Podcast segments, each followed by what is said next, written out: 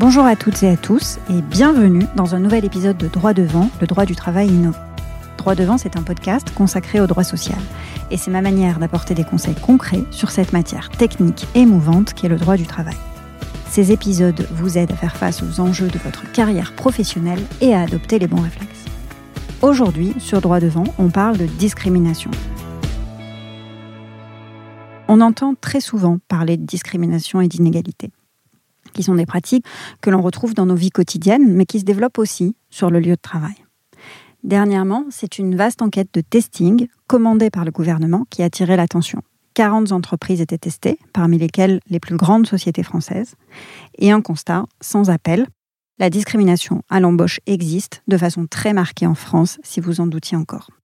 Plus de 5000 tests ont été effectués pour le compte du gouvernement entre novembre 2018 et janvier 2019. La conclusion, c'est que l'on a 25% de chances de moins de recevoir une réponse à une candidature lorsque l'on s'appelle Khadija Belkacem que lorsque l'on s'appelle Laetitia Lefebvre. Alors d'autres facteurs rentrent évidemment en ligne de compte. Être senior, par exemple, pénalise aussi les candidats. L'apparence physique est également un motif fort de discrimination. Il s'agit ici de discrimination à l'embauche, mais en réalité la discrimination se retrouve sur tout un tas d'autres sujets dans le monde du travail.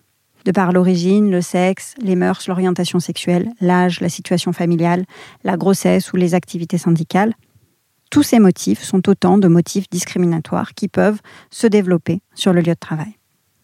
On peut aussi lire les travaux du Défenseur des droits et de l'Organisation internationale du travail qui ont consacré leur douzième baromètre à la perception des discriminations et aux discriminations syndicales dans l'emploi.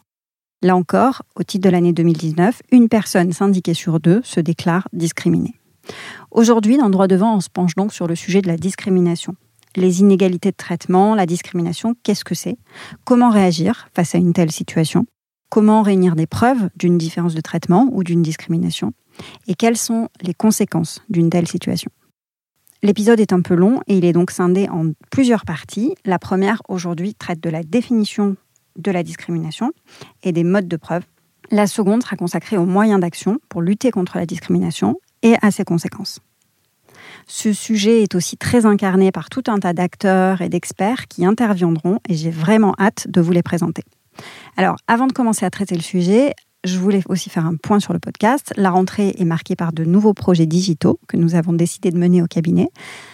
Une actualité très riche. Pour le moment, le podcast va prendre une fréquence mensuelle et non plus bimensuelle. Il sera diffusé tous les premiers jeudis de chaque mois.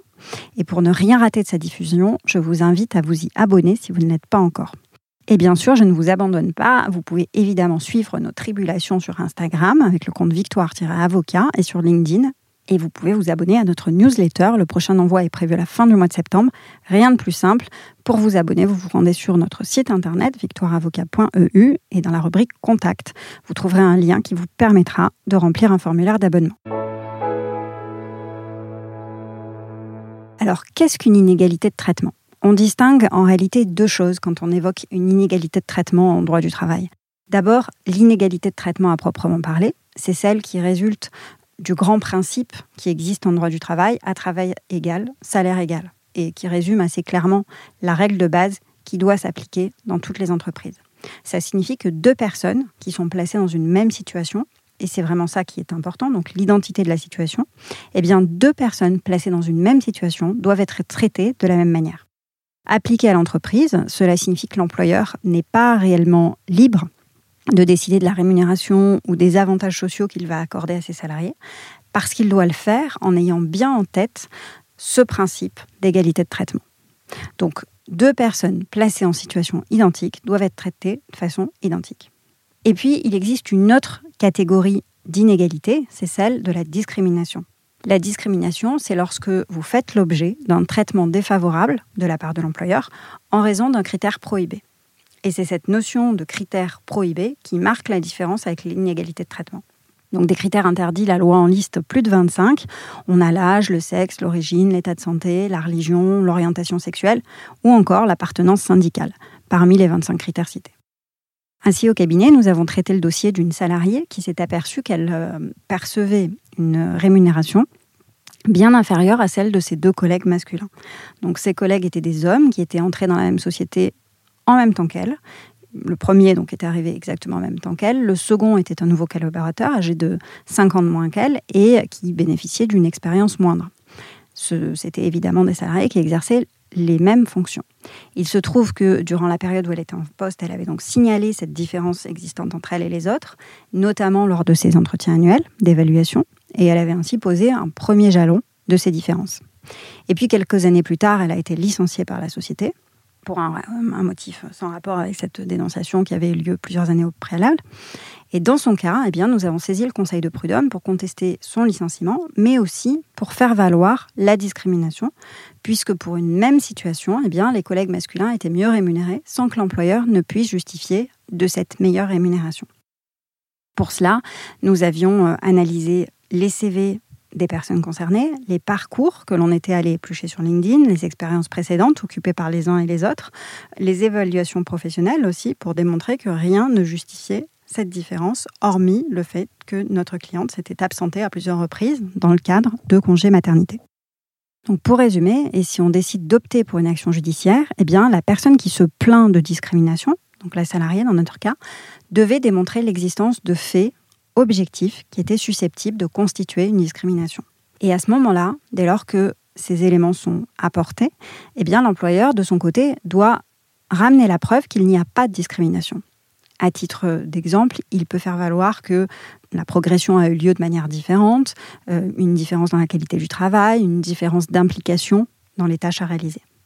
Soyons clairs, il est plus dur pour un cadre qui fournit une prestation intellectuelle, d'obtenir gain de cause sur une accusation de discrimination parce que eh la prestation intellectuelle est soumise à plus de subjectivité dans son appréciation.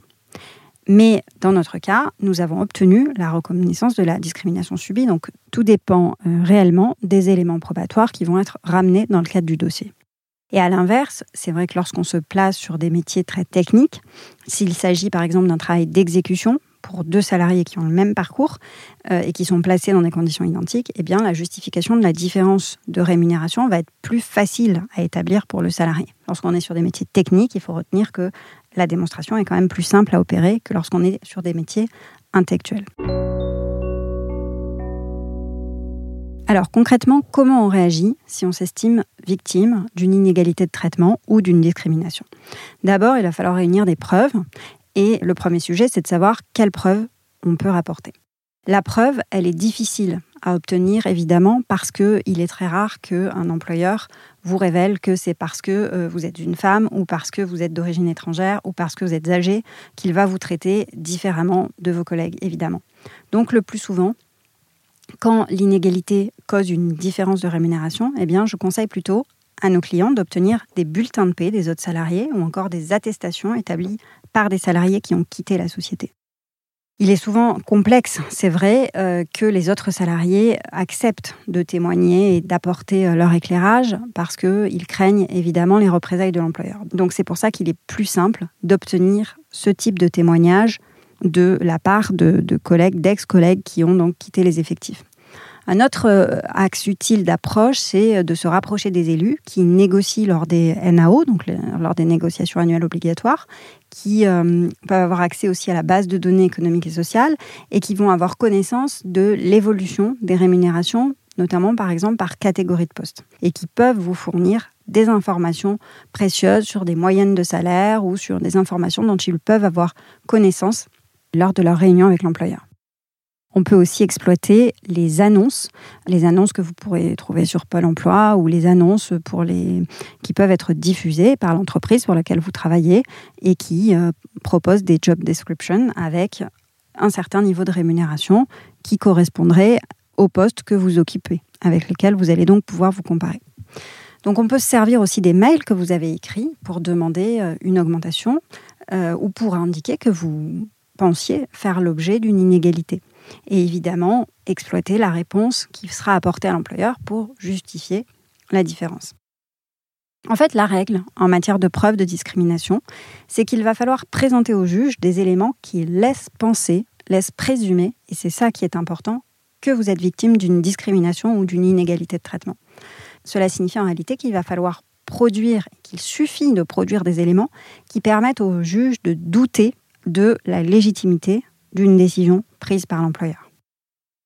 Et ensuite, c'est à l'employeur de rapporter la preuve que la différence de traitement est justifiée par des éléments objectifs et légitimes et qui excluent complètement la prise en compte d'un paramètre euh, illicite. Et le juge eh prendra sa décision, donc formera sa conviction, après avoir pris en compte tous les éléments produits, et puis ordonner au besoin des mesures d'instruction s'il les estimait utiles. Dans un dossier que, j'ai traité récemment, j'avais une, cliente qui travaillait dans le secteur de la finance et qui avait décidé, après plusieurs fausses couches, de recourir à une fécondation in vitro. Sauf que ce processus de FIV supposait différents actes médicaux qui imposaient, qui allaient lui imposer de s'absenter de manière très régulière durant une certaine période. Elle avait une grande ancienneté, donc elle avait euh, décidé, compte tenu des relations assez favorables qu'elle avait avec son employeur, et elle avait anticipé aussi un certain nombre d'arrêts maladie successifs qui allaient intervenir, et eh bien elle avait décidé d'en informer sa direction. Et à partir de ce moment-là, elle a été mise à l'écart de son équipe, on lui a reproché euh, ses absences, on l'a exclue euh, de rendez-vous clients.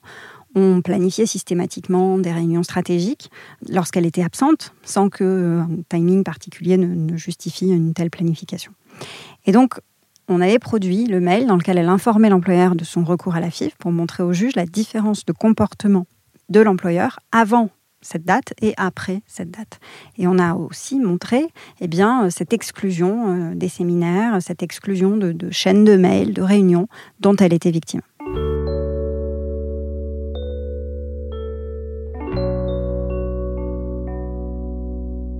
Voilà pour les éléments probatoires. Et puis il faut savoir aussi, dernier point, que comme la preuve est souvent difficile à rapporter pour le salarié, eh il existe des mécanismes judiciaires qui permettent de se faire communiquer des documents par l'employeur. Et par exemple, dans plusieurs dossiers, eh nous avons demandé à ce que l'employeur produise des bulletins anonymisés d'autres salariés ou encore le registre unique du personnel pour pouvoir montrer les dates d'embauche et montrer les anciennetés qui étaient ou inférieures ou euh, similaires. Et euh, malgré ça, eh bien, les promotions intervenues pour certains salariés quand, quand elles ne bénéficiaient pas à nos clients concernés. Donc, si l'employeur ne fournit pas spontanément ces documents, eh bien, cette demande judiciaire va pouvoir prospérer et ça va pouvoir nous permettre de faire reconnaître l'existence d'une inégalité que l'on cherche à démontrer. Donc voilà pour ce premier épisode concernant les discriminations. Le prochain épisode sera consacré au recours à exercer en cas de discrimination, une fois les preuves réunies, et aux actions, aux alternatives qui s'offrent à un salarié qui ne serait pas satisfait de la réponse apportée par l'employeur. Je vous remercie de votre attention. N'hésitez pas, si cet épisode vous a plu, à en parler largement autour de vous. Et vous pouvez bien entendu laisser un commentaire 5 étoiles sur iTunes ou tout simplement une note 5 étoiles, ce qui est encore le meilleur moyen pour nous de nous aider à diffuser plus largement ce podcast. Merci, à très vite.